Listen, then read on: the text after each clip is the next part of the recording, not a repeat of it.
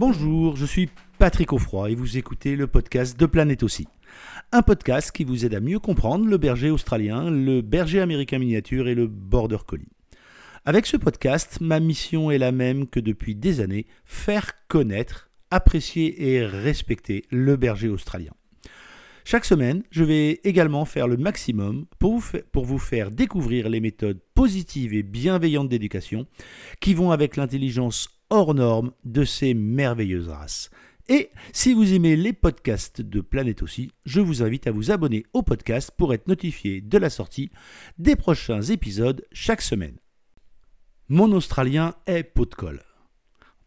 Voilà une idée fortement répandue et en fonction de votre caractère,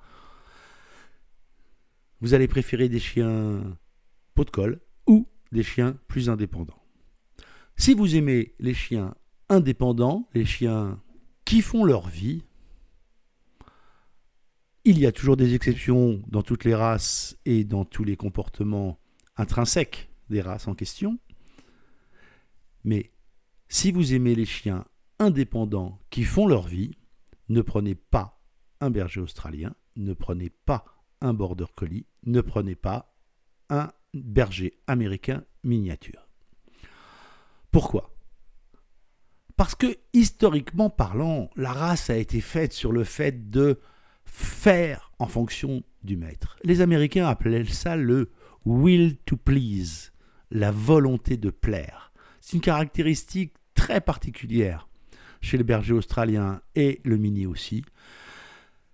C'est cette idée que le chien va en faire plus ou va essayez d'en faire plus que ce que vous attendez. L'idée est que il va vous surveiller toute la journée. Il va vous suivre toute la journée, en tout cas chaque fois qu'il peut. Si effectivement vous fermez une porte, a priori, il devrait être capable de rester de l'autre côté. Mais il va vouloir être très proche de vous pour que si vous le sollicitez, si vous décidez à un instant T que c'est important qu'il fasse ceci, ou cela, il soit prêt. Et donc, il va rester jamais très très loin. C'est pour ça qu'on voit beaucoup d'Australiens qui vont s'installer dans les coins. C'est pas du tout une histoire de, de dominance ou de contrôle du territoire. C'est plutôt du contrôle du propriétaire. C'est-à-dire, si tu as besoin de moi, je suis prêt. Si tu as besoin qu'on fasse quelque chose tous les deux, je suis là, je suis prêt. Ainsi, vous êtes installé tranquillement devant la télévision et puis vous avez envie de vous chercher quelque chose dans le frigo, euh, au choix euh, un carré de chocolat ou vous servir un café. Et là, au moment où vous faites demi-tour, euh, alors qu'il était tranquillement installé à vos pieds au moment où vous regardiez la télé, quand vous vous retournez et que vous quittez la cafetière ou le frigo, comme par hasard, il est dans vos jambes.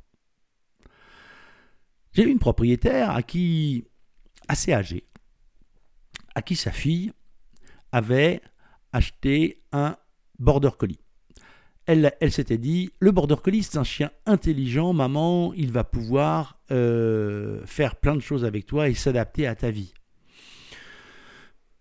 En réalité, sur le papier, c'était un petit peu plus compliqué que ça, parce qu'un bébé border collie de 3 mois avec une dame de 85 ans, vous imaginez bien que la cohabitation n'a pas été simple simple.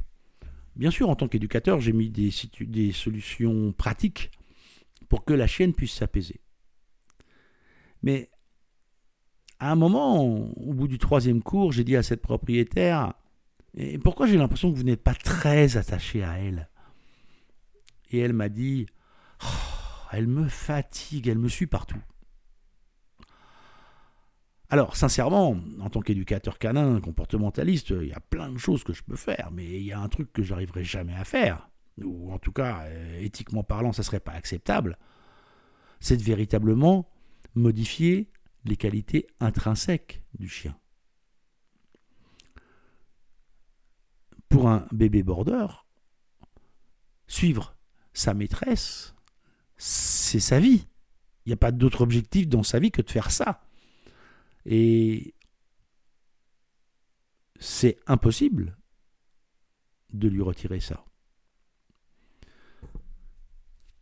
Comment faire pour que ces aptitudes ne deviennent pas une contrainte pour vous? C'est extrêmement simple. Ne prenez pas un berger australien, ne prenez pas un border collie, ne prenez pas un mini australien si vous ne voulez pas un chien pot de colle. C'est sa nature profonde, sa volonté de vous faire plaisir, d'être avec vous en permanence. Alors, ça ne veut pas dire qu'on ne peut pas apprendre au chien à se poser et à être tranquille dans un coin. Mais même si vous faites ça, si on apprend un border, un à ta place qui est très excentré, et que celui-ci ne peut pas voir vos déplacements, ou voir si vous sortez de la pièce, alors le à ta place ne marchera pas très longtemps. Parce que son instinct, les générations de chiens qui, ont, qui sont dans sa généalogie, qui ont donc précédé le vôtre, lui disent bah, il faut que tu saches euh, où elle est parce que peut-être qu'elle va avoir besoin de toi. Faut voir, peut-être qu'il va décider de sortir et, donc euh, il va avoir besoin de moi. Pour le border collie, le fait que vous sortiez de la maison sans lui est quasiment une hérésie.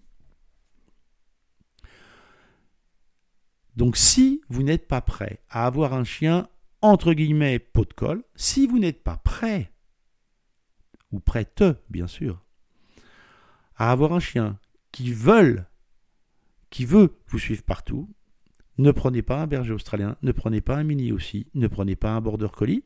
C'est la meilleure chose que vous pouvez faire pour vous, votre santé mentale, parce que sinon, le chien va vite vous exaspérer.